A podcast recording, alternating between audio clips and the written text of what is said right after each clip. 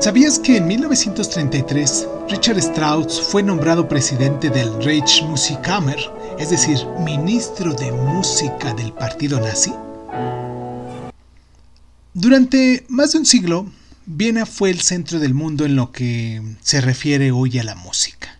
Sin embargo, en la década de 1840, las revoluciones que tuvieron lugar en Austria, Hungría, Alemania, Italia y Francia aguijonearon los movimientos nacionalistas que se alzaron contra el poder imperial en una lucha que se fue intensificando a medida que avanzaba el siglo.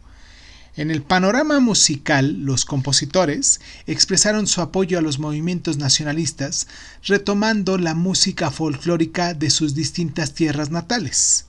Este nacionalismo acabaría dando paso al, al internacionalismo cosmopolita de los modernistas, pero eh, durante un tiempo fue la principal fuente de inspiración de muchos compositores.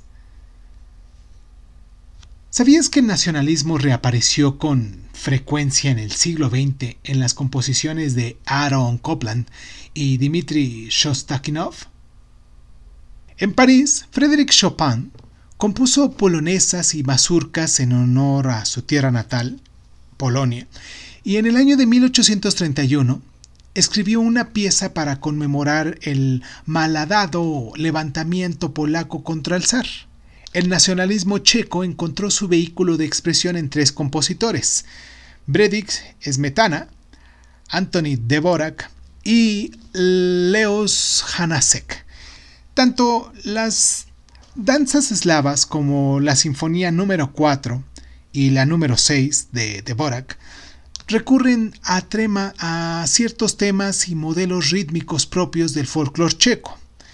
Entonces, Richard Bach y Richard Strauss consideraban que la música alemana era la más pura y avanzada de todo el mundo, un punto de vista que encajaba a la perfección con las políticas imperiales del siglo XX. Por su parte, Piotr Ilich Tchaikovsky y Nikolai Ritmy-Korsakov pusieron la música rusa mm, al servicio de los intereses del zar. Eh, la pieza más famosa de la música nacionalista es probablemente la obertura 1812 de Tchaikovsky, un encargo del gobierno ruso para conmemorar la victoria sobre Napoleón, y aunque eh, Tchaikovsky la compuso con ciertas reservas, obtuvo como resultado una de las piezas de música clásica más famosas jamás escritas. Tchaikovsky utilizó como base la música del himno nacional ruso y de varios himnos ortodoxos, y se trata de una composición para orquesta que incluye cañonazos reales. ¿Sabías que el momento cumbre de la música nacionalista coincidió con, con, dos acontecimientos de importancia, lo que fue la unificación de Alemania en 1871 y el advenimiento de una Italia independiente en 1861?